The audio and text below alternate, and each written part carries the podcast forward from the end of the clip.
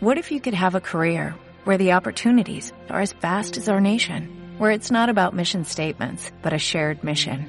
At U.S. Customs and Border Protection, we go beyond to protect more than borders, from ship to shore, air to ground, cities to local communities. CBP agents and officers are keeping people safe. Join U.S. Customs and Border Protection and go beyond for something far greater than yourself. Learn more at cbp.gov/careers.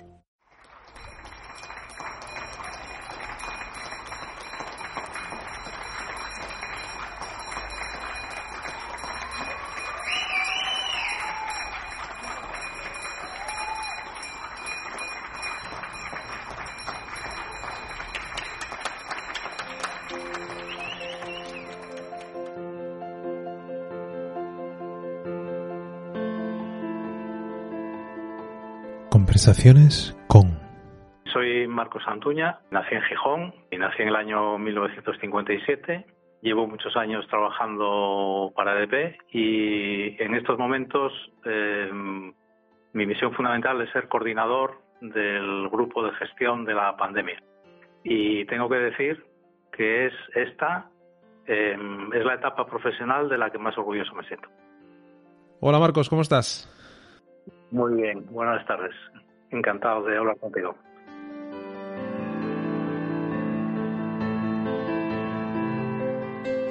¿Cómo habéis vivido desde DP la, la llegada del, coronavirus? Y, no sé si habíais adoptado eh, antes del anuncio del estado de emergencia por parte del gobierno alguna medida, si os dio tiempo a ello o tuvisteis algún tipo de afectación en este sentido. Bueno, nosotros la venimos siguiendo, la venimos siguiendo desde muy al comienzo. ¿eh? Ya sabes que esto empezó a final de diciembre, cuando empezaron a llegar las noticias preocupantes de China y durante todo el mes de enero se estuvo dando muchas vueltas al asunto a ver qué es lo que pasaba. Y nosotros ya estábamos en enero eh, atentos a la situación y, por ejemplo, el, a final de enero el, el grupo EDP a nivel mundial pues eh, comunicó a todas las unidades, entre ellas España, que estábamos en lo que se llama una situación de, espera y seguimiento. Es decir, que ya se presumía que podíamos estar ante un tema serio y, a final de enero pues eh, el grupo ya declaró que estábamos en una situación de atentos, ¿no? por decirlo de alguna manera, atentos a ver qué es lo que pasa.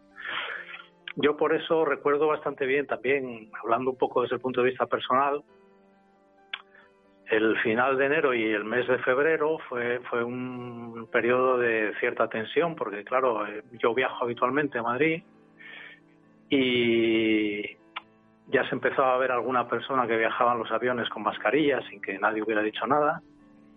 Y yo recuerdo perfectamente que, que hubo un periodo de preocupación creciente, pero sin que, sin que nadie supiera muy bien a qué, atenerse, ¿no? A qué atener. Entonces, eh, bueno, yo, yo iba siguiendo la información puntualmente del Ministerio de Sanidad y yo recuerdo, pues hablando con familiares y amigos y tal, que, hacían comentarios de que se tomaban un poco diciendo, nada, hombre, esto es una gripe, no sé qué, no tiene mayor importancia, no sé cuánto. Yo recuerdo que, que a final de febrero, pues en un funeral en el que estuve, alguien me volvió a repetir esa canción por enésima vez yo hasta entonces no había dicho nada, había sido bastante prudente, y, pero ahí ya dije, dije, mira, yo tengo la impresión de que estamos ante algo mucho más serio de lo que parece, como luego se confirmó. ¿eh? No porque yo tenga dotes de adivinación, pero es que el tema, mirábamos los datos todos los días y el tema era un tema muy preocupante. ¿no? Y en concreto, respondiendo a la pregunta que tú me hacías, el 6 de marzo, es decir, 10 días antes de, de la declaración del estado de alarma, en el grupo de P pasamos ya al estado de declaración de pandemia y por tanto de alarma. Y entonces ya empezamos a adoptar medidas, que yo creo que eso fue un, hecho fundamental porque logramos aquí cuanto primero actúes, mejor. ¿eh? mejor. Entonces, bueno, por resumirte un poco, pues oye, creamos un gabinete de gestión de pandemia, activamos un plan de contingencia ante crisis, que es un plan que tenemos desde hace más de 10 años, pero que son crisis generales. Tuvimos que adaptarlo luego a una, una específica como esta, que es pandemia y con una situación de, emergencia de salud pública. Y, bueno, empezamos una aplicación muy amplia de medidas, ¿eh? de muchas medidas, eh, muchas veces mucho más allá de las oficiales, aunque seguimos de cerca al Ministerio de Sanidad. Y sobre todo, pues aplicamos acciones de continuidad y acciones de comunicación. ¿eh? Y creamos un grupo de seguimiento, ese gabinete de gestión de pandemia, que desde entonces hasta hoy mm, se ha reunido diariamente. Claro, porque además vosotros no solamente es el, eh, un tema de, gestión de oficina o de trabajo de oficina, sino que tenéis lógicamente plantas de, producción de energía y de, gestión de energía con lo que eso conlleva, ¿no? De complicación añadida a, todo esto.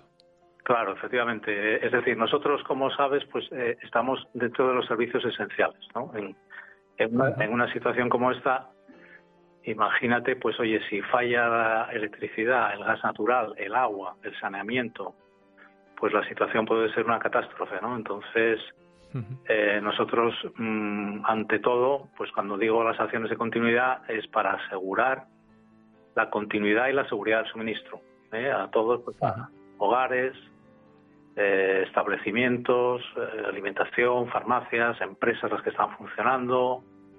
o sea, para nosotros ha sido una prioridad máxima, naturalmente combinada con la mayor protección posible de, nuestros trabajadores, por supuesto.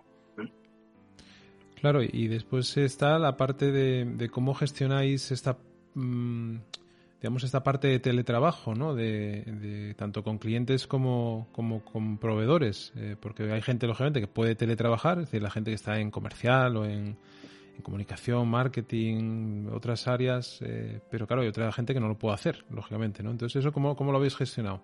Sí, exactamente. Así, así ha sido. Vamos a ver, nosotros, la mayor parte de nuestro personal, un porcentaje muy alto, está teletrabajando desde casa. Eh, eso ha sido relativamente sencillo, aunque pueda sorprender la frase, pero es que ha sido así. Nosotros habíamos avanzado mucho ya en la, en la digitalización de la empresa y de los sistemas eh, tenemos una división de sistemas de información muy potente y, la verdad es que ha sido, yo me atrevo a decirlo, un éxito rotundo eh, el implantar el teletrabajo desde casa para, para todos aquellos que pueden hacerlo. Y todo eso se está desarrollando con, normalidad total. luego está la parte del, del, naturalmente, del personal presencial, que es, que es un porcentaje más pequeño, pues que son los que tienen que operar las centrales, atender las redes de distribución, hacer el despacho diario de, de las plantas de energía, de producción, y luego una parte muy importante que es atender a nuestros clientes presencialmente, pues por ejemplo cuando tienen averías en los hogares, falta de suministro, falta de gas, eh, también a clientes industriales. Entonces, hemos organizado todo eso pues, pues eh, como me has preguntado, pues con esa estrategia. Primero, maximizar el teletrabajo, y eso lo hemos conseguido. Y luego, pues nuestro personal presencial, pues hacerlo trabajar en unas condiciones de máxima protección, máxima seguridad, respetando todas las medidas de distancias, de higienes, y luego procurando mm, establecer equipos que hay equipos que en un momento dado están presentes en los centros e instalaciones y luego tenemos como equipos de reserva escalonados, ¿no? Pues por ejemplo, pensando en el caso de que a lo mejor se produjera un contagio en uno de esos bloques de gente y que tuviéramos que poner en cuarentena casi todos, pues tener siempre una reserva detrás, un equipo que llega a continuación y, lo releva. ¿no? Entonces hemos organizado el trabajo así y la verdad es que hasta ahora, pues, eh, y ojalá siga así, pues eh, creo que las cosas han ido muy bien, la situación creo que la tenemos controlada en este momento y vamos, no hemos tenido ningún problema ni con nuestras instalaciones ni con nuestras operaciones que están todas desarrollándose con normalidad. ¿Y crees, Marcos, que, esta situación eh, acelerará un poco la, necesidad de transformación de las organizaciones? es decir, como bien dices, vosotros sois quizás una una organización también avanzada en este, en este sentido, que habéis apostado mm, pues, por esa transformación y, llevarla a cabo de una manera eh, efectiva. Pero ¿crees que a otro nivel eh, va a ser necesario y va a acelerarse esta, esta transformación en las empresas? Hombre, a ver, vamos a ver, mi opinión es una opinión modestísima, por supuesto, pero, pero yo creo que es absolutamente necesario. ¿eh? Yo creo que cuando se afrontan situaciones como esta, que es una situación absolutamente excepcional y, y si la gente no es consciente de ello, es una situación histórica. ¿eh? Nosotros estamos ahora viviendo la historia desde dentro, porque, porque todo el mundo habla de la gripe, de la pandemia de gripe del 18-19, de 1918-1919, y eso es un hecho histórico. Y se hablará de la pandemia de coronavirus de 2020 y es otro hecho histórico. ¿eh? Entonces estamos hablando de la historia desde dentro. Entonces yo creo que estos acontecimientos no pueden pasar sin dejar una huella clara, ¿no? Entonces yo creo que al final estamos todavía metidos dentro de todo el, iba a decir el follón, que es así el follón, la situación, la parte más crítica de, todo esto, pero está claro que, habrá que tomar medidas, eh, reflexionar, tomar decisiones y que habrá que evolucionar, no queda otra. ¿eh? hay que adaptarse y pasar a un entorno mucho más digital, con otros modelos de trabajo y de relacionamiento del trabajo.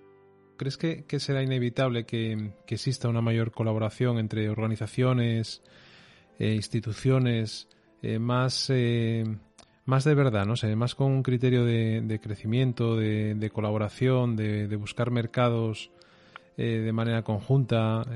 ¿Crees que eso también puede ser que se, que se agudice con esta situación? Sí, yo pienso que se va a, se va a agudizar eh, claramente, ¿no? se va a intensificar.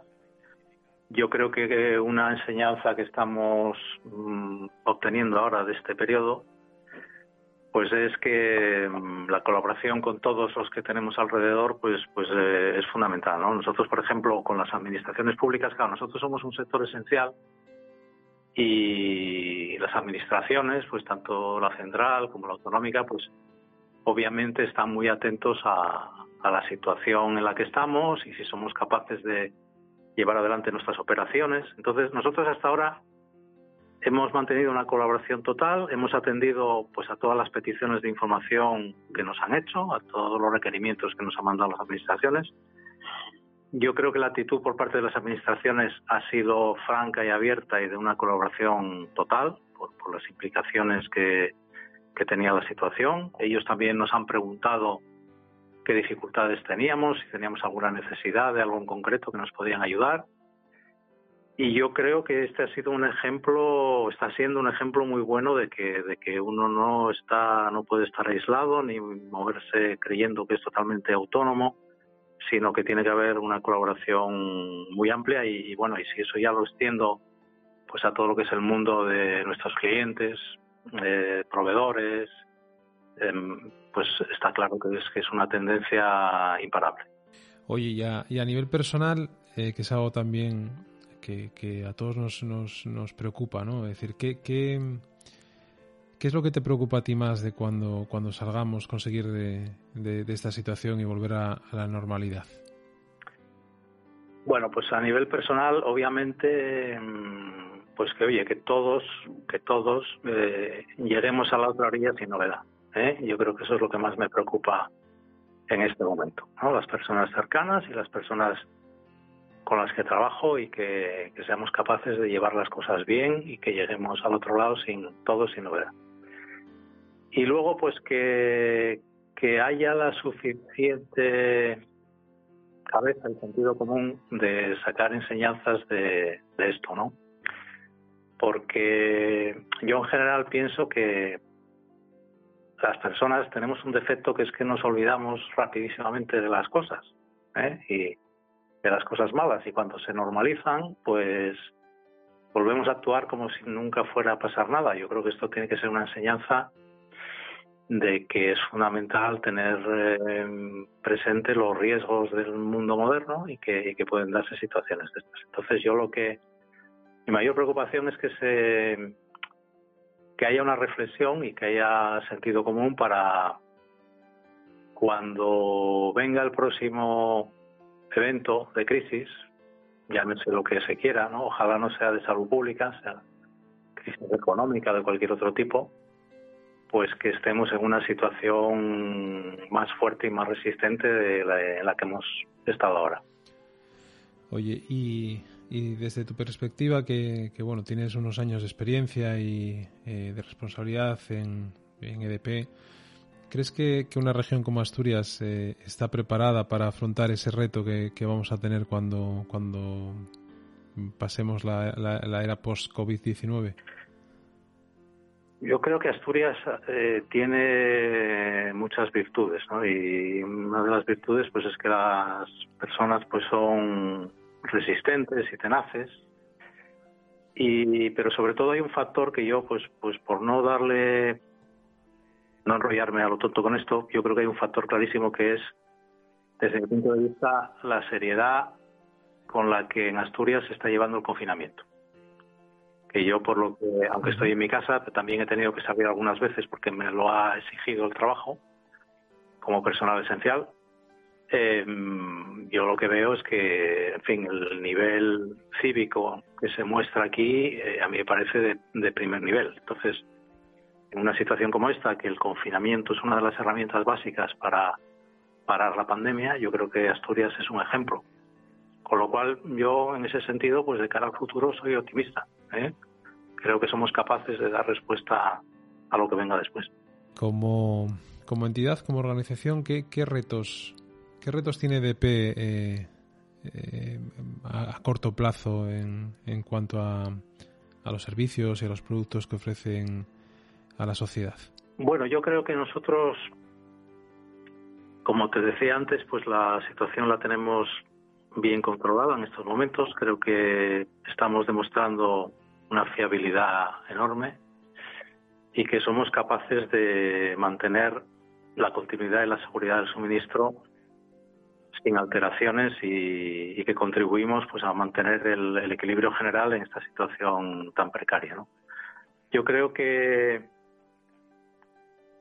para EDP pues los, los valores esenciales del grupo y de la empresa pues van a ser los mismos. Yo creo que van a ser exactamente los mismos, que es eh, garantizar eso, garantizar la continuidad, la seguridad del suministro eléctrico y de gas, estar comprometidos siempre con nuestros clientes, con nuestros proveedores, que son parte esencial también de, esta garantía de suministro, porque como te comentaba antes, pues en las plantas tenemos personal propio y personal de nuestras empresas colaboradoras. Eh, también hoy el compromiso con nuestros accionistas y con, y con los empleados. Y, y, luego también, pues, mm, con todos aquellos grupos a los que ayudamos de una forma solidaria desde hace mucho tiempo. Y yo creo que ese compromiso va a seguir, va a seguir existiendo. Vamos, y no tengo ninguna duda de eso además, y, y yo creo que es motivo de orgullo para, para EDP.